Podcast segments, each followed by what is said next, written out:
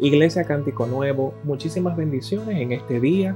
Vamos a seguir trabajando bajo el tema Seguir a Jesús, pero vamos a ver una esfera de Cristo que nos va a permitir a nosotros saber si realmente estamos alineados con su voluntad, que es el discipulado. Pero yo no quiero hoy enfocarme sobre un discipulado elemental, básico, donde aprendamos solamente qué es el discipulado y lo que implica, sino que yo quiero trabajar específicamente bajo el tema el discipulado profundo. Todos somos conscientes de que el discipulado es importante para la iglesia de Cristo. No solo porque el discipulado permite que la iglesia crezca en número, sino, y más importante, porque el discipulado permite que esos que se agregan al cuerpo de Cristo puedan crecer espiritualmente, puedan madurar, alcanzar la estatura del varón perfecto, que no implica específicamente que vamos a ser eh, santos sin manchas y que no vamos a fallar, sino que vamos a entrar en un caminar donde constantemente buscamos la voluntad de Dios y tratamos de hacer lo que dice su palabra. El reproducir el carácter de Cristo en otros debe ser una prioridad para cualquier iglesia, para cualquier ministerio y para cualquier persona que se llame ser seguidor de Jesucristo. Ahora, ¿cómo podemos definir el discipulado? Si preguntamos qué es el discipulado, posiblemente, como yo hice la, consulta, algunas personas le preguntaba, le pregunté, cuando yo te menciono la palabra discipulado, ¿qué palabras te llegan a la mente?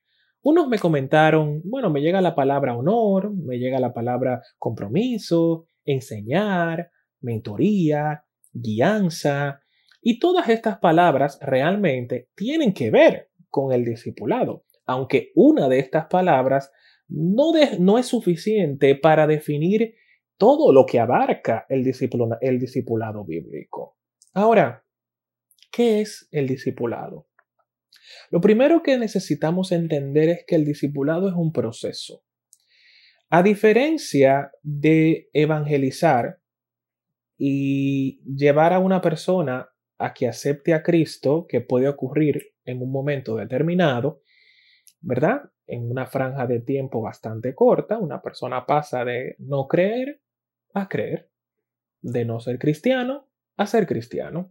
Sin embargo, una persona no pasa de no ser discípulo a ser discípulo, sino que para ser un discípulo necesitamos agotar un proceso, necesitamos agotar una serie de etapas que son las que nos van a permitir a nosotros reproducir el carácter de Cristo en nosotros para poder reproducir el carácter de Cristo en otras personas. Por eso, cuando definimos el discipulado, lo primero que tenemos que entender es que el discipulado es un proceso que conlleva etapas, conlleva una serie de pasos y es algo que necesita tiempo para que ocurra. Ahora, ¿qué se hace en este proceso? En este proceso lo que se busca es reproducir en una persona el carácter que Cristo ya ha reproducido en otra.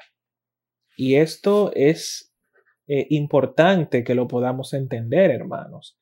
Reproducir en otra persona el carácter que Cristo ya reprodujo en otra. ¿Qué quiere decir esto? Bueno, Cristo reprodujo su carácter en los discípulos. Los discípulos en sus seguidores. Y eso ha seguido ocurriendo hasta hoy, hasta nosotros. Esa cadena, ¿verdad? Eh, se ha venido entretejiendo desde Cristo hasta nosotros. Ahora, ¿qué quiere decir esto? Que el verdadero discipulado siempre, cuando lo miramos hacia atrás, o sea, en, eh, viéndolo desde nuestros tiempos hacia atrás, nos debe llevar a entender que es Jesucristo la fuente de este discipulado que nosotros estamos practicando hoy en día. Una persona que se deja discipular reproduce en sí misma un carácter parecido al de Jesucristo y esa persona luego es capaz de, de hacer que en otro se reproduzca el carácter de Jesucristo. Ahora, Primera de Corintios 11.1 nos habla de una persona que discipuló a muchos, a muchos otros y a muchos seguidores y los llevó incluso a los pies de Jesucristo cuando eran gentiles, que es el apóstol Pablo. Dice la Biblia que el apóstol Pablo fue llamado a predicar el Evangelio de Dios a los gentiles y a ser discípulos en los gentiles. Ahora, él le dijo algo a la iglesia de Corintios en Primera de Corintios capítulo 11, verso 1, y les dijo, sed imitadores de mí como yo de Cristo. Hay un comentarista que es eh, J.B. Phillips, una persona que se ha dedicado a estudiar la palabra. Él, parafraseando lo que Pablo quiso decir, plantea, Dejen que mi ejemplo sea el estándar por el cual ustedes puedan determinar quién es el cristiano genuino entre ustedes. Esto a la verdad puede parecer un poquito arrogante de parte de Pablo, si lo vemos eh, así como tal. Dijimos, pero ven acá, Pablo, tú estás diciendo que tú eres el estándar eh, que determina y, el cual eh, evalúa si una persona es genuina en su fe o no. Esto no le corresponde a Cristo. Sí, es verdad. Pero fíjense lo que él dice, sean imitadores de mí como yo de Cristo. Pablo había desarrollado, Pablo había reproducido en él el carácter de Jesucristo. Por eso, él les decía a la iglesia en ese momento y a los gentiles, imítenme, hagan lo que yo hago, síganme, porque ya lo de Cristo está reproducido en mí. Ahora, es importante entender que en ese momento el apóstol Pablo era el único estándar que se tenía, porque la iglesia en ese momento no contaba con las sagradas escrituras como lo hacemos nosotros ahora. Nosotros ahora tenemos la Biblia como principal estándar, ¿verdad? Aunque en el día de hoy nosotros podemos mirar a algunas personas como estándares de comportamiento en algún área, podemos admirar una que otra persona en cómo se maneja, ¿verdad? Y podemos ser seguidores de esa persona, que eventualmente debe ser un seguidor de Jesucristo, para eh, que sea un verdadero discipulado. Ahora, hermanos, el que disipula debe de tener como centro que debe ser un ejemplo de Jesucristo. Yo no puedo disipular si realmente el carácter de Cristo no se ha reproducido en mí, o por lo menos parte de él. ¿Por qué digo esto? Porque es importante que sepamos que un nuevo creyente necesita dirección necesita guianza, necesita mentoría, necesita consejo. Y una persona que no tenga el carácter de Cristo desarrollado en ella, no lo puede guiar en ese camino. El apóstol Pablo lo dice claramente cuando especifica que no le demos responsabilidades eh, a los nuevos creyentes más allá de lo que puedan hacer. Porque eventualmente una persona inmadura en la fe puede llevar a cabo un discipulado de, de manera incorrecta o de manera muy ligera y no se alcance el objetivo que Dios tiene previsto con el discipulado. Muy bien. Ahora, el pastor John MacArthur hace una afirmación con respecto al discipulado que a mí me llamó mucho la atención cuando yo tuve la oportunidad de leerla. Dice, el discipulado debe ser una prioridad para la iglesia. Ya lo sabemos y no vamos a volver a hablar de ese tema. Ahora, dice, la comisión del Señor para la iglesia no fue la de atraer multitudes de cualquier manera o bajo cualquier método, sino la de ir y hacer discípulos. Hermanos, ¿estamos enfocados en atraer multitudes? Estamos enfocados en que se conecten muchas personas a los servicios de las iglesias en el mundo que están teniendo que tener cultos virtuales. Ese es nuestro enfoque.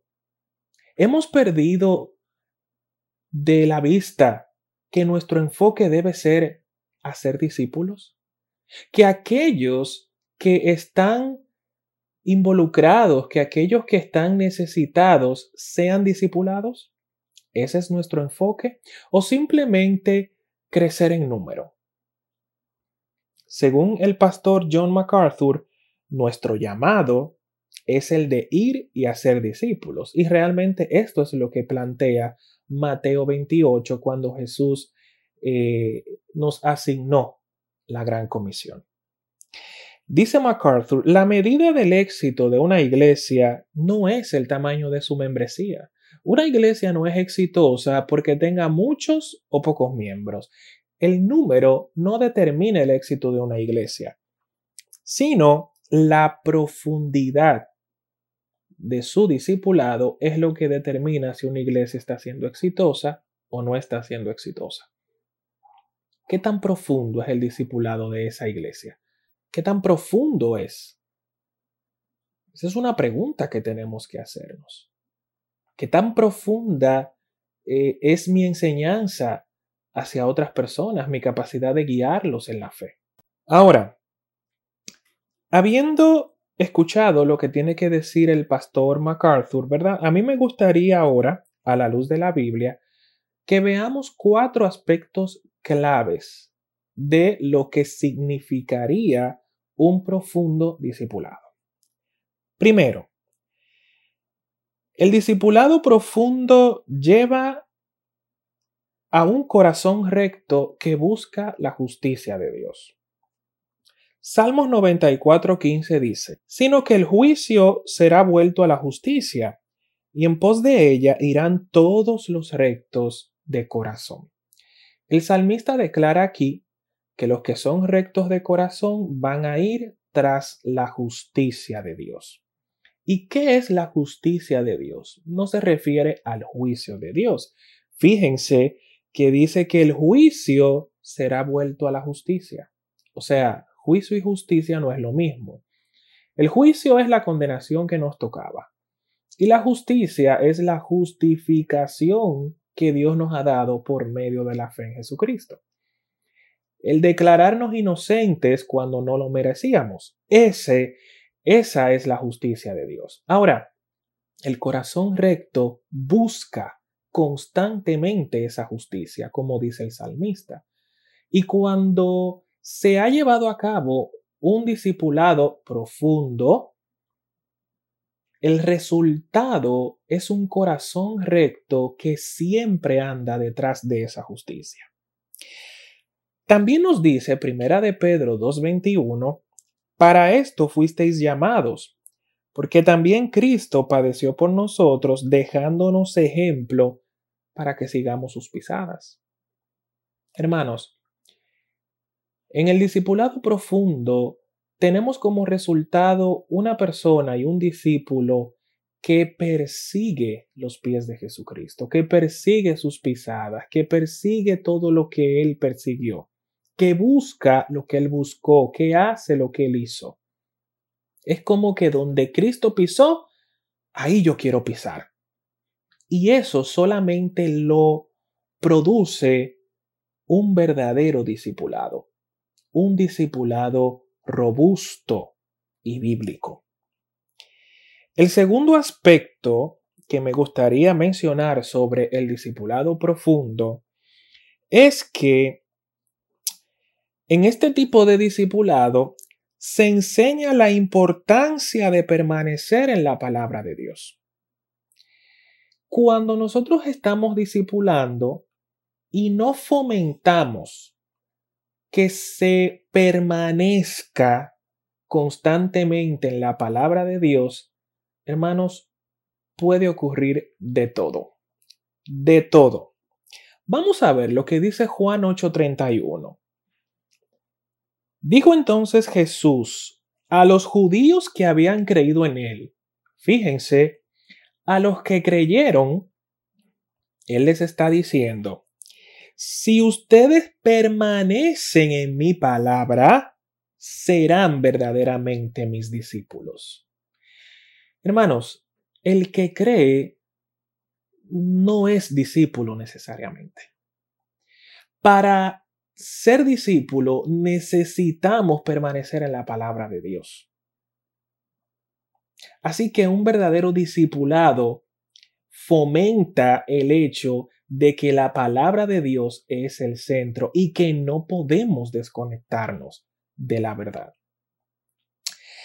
Ahora, otro punto importante es que Jesucristo le dijo, si ustedes permanecen en mi palabra, serán verdaderamente mis discípulos. O sea, serán mis discípulos verdaderos. ¿Qué quiere decir esto? Quiere decir que en la iglesia pueden haber discípulos que no sean verdaderos. Y cuando encontramos esos discípulos que no son los verdaderos, una de las características principales es que son discípulos que no permanecen en la palabra de Dios. Permanecen en sus opiniones. No, yo me soñé tal cosa y por ahí se van. O no, Dios me dijo tal cosa. Pero eso está bien. Todo eso es importante. Y es verdad. Pero no podemos desconectarnos de la palabra de Dios. Porque si no, no somos verdaderos discípulos. Otro versículo que quiero mencionar en este, en este aspecto es Hebreos 5:14. Dice, pero el alimento sólido es para los que han alcanzado madurez, para los que por el uso tienen los sentidos ejercitados en el discernimiento del bien y del mal. Cuando el discípulo no permanece en la palabra de Dios, su capacidad de discernir el bien y el mal se comienza a nublar. Esa habilidad comienza a flojear. Y entonces comenzamos a ver bien aquellas cosas que antes veíamos mal, porque antes estábamos cimentados en la palabra, pero como ya nos hemos desconectado de la palabra, entonces comenzamos a verla bien. Y ahí se comienzan a confundir las cosas y ocurren los engaños del enemigo. Hermanos, el verdadero discipulado enseña que necesitamos permanecer en la palabra de Dios, no fuera de ella. El seguidor de Jesucristo estudia la Biblia, e escudriña las escrituras, se dedica tiempo para escuchar lo que dice la Biblia. El tercer aspecto sobre el discipulado profundo es que éste enseña a seguir a Dios en medio de situaciones difíciles. Jeremías 2.2 describe cómo Dios le dice al pueblo de Israel, me he acordado de ti de la fidelidad de tu juventud, del amor de tu desposorio, cuando andabas en pos de mí en medio del desierto. Hermanos, cuando nos encontramos en medio de un desierto espiritual, cuando nos encontramos en medio de pruebas, como estamos ahora en un momento de dificultad, ¿vamos tras Dios o vamos tras lo que dice el mundo? El verdadero discípulo va tras Dios, permanece tras Dios, permanece tras su voluntad, prosigue a conocerle a Él y a volver a conocerle y a volver a conocerle. Israel, en medio del desierto, como dice el versículo, donde no había tierra sembrada, seguía tras Dios. Y fíjense que Dios le está diciendo, me acordé de ti, me acordé de tu capacidad de seguirme aún en medio de dificultad. Cuando nosotros no enseñamos esto en el verdadero discipulado, entonces generamos discípulos que ante cualquier tormenta se derrumban, que ante cualquier dificultad pierden la fe, que ante cualquier dificultad se rinden, y no prosiguen y se dejan engañar de las mentiras del enemigo. Y eso no es lo que quiere Dios. Jesucristo nos mandó a ser discípulos porque Él necesita gente que aún en medio de la dificultad confíe en que Él venció el mundo, como dice Juan 16:33. En el mundo tendréis aflicción, pero confía, yo he vencido al mundo. El discípulo profundo entiende esta verdad. Entiende que lo que está pasando es pasajero y que Cristo ya venció esa situación difícil. Lucas 14:27 nos dice que el que no lleva su cruz y me sigue, no puede ser mi discípulo. El que no lleva su cruz y me sigue, no puede ser mi discípulo. Son las palabras de Jesucristo. Hermanos, el discípulo profundo, aquel discípulo que ha sido profundamente enseñado conforme a los lineamientos de la Biblia, no se deja, eh,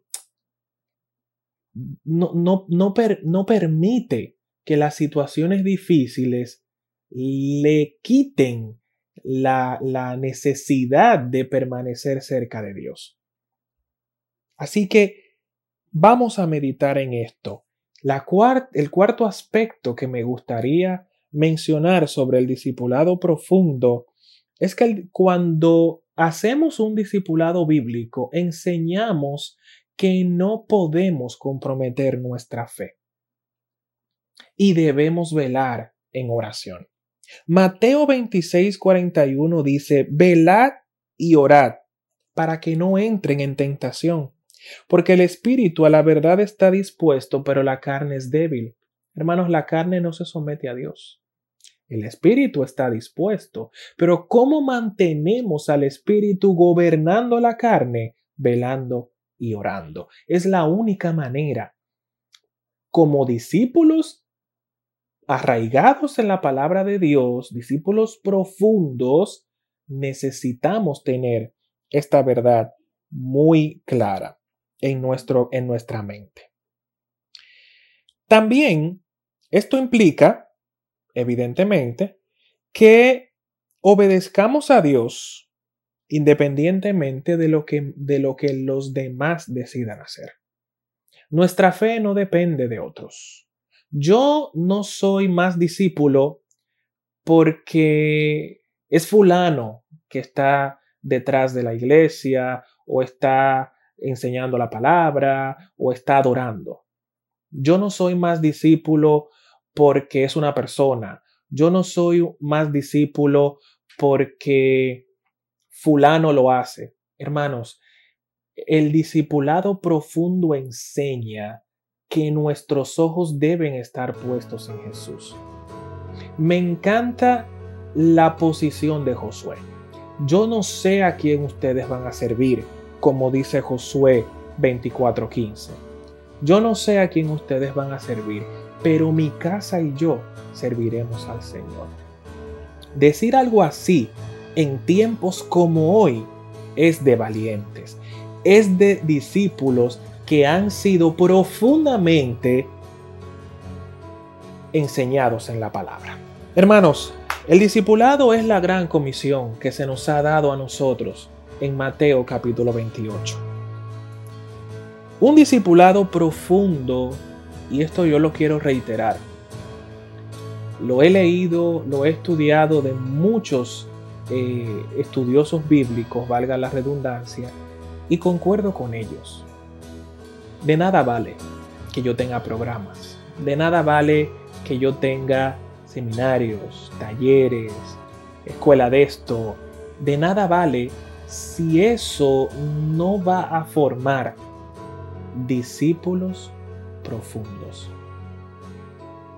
El discipulado no se trata de yo tener solamente programas de enseñanza, sino de procurar que las raíces de los discípulos que yo estoy formando crezcan y se fortalezcan como la palmera para que cuando empiecen a madurar y empiecen a crecer lo hagan y que ningún viento los tumbe. El discipulado correcto implica que se reproduzca el modelo de Jesús por toda la tierra. Yo les bendigo y espero que estas verdades, así como han tocado mi vida, hayan tocado la vida de cada uno de ustedes. Dios les bendiga, hermano.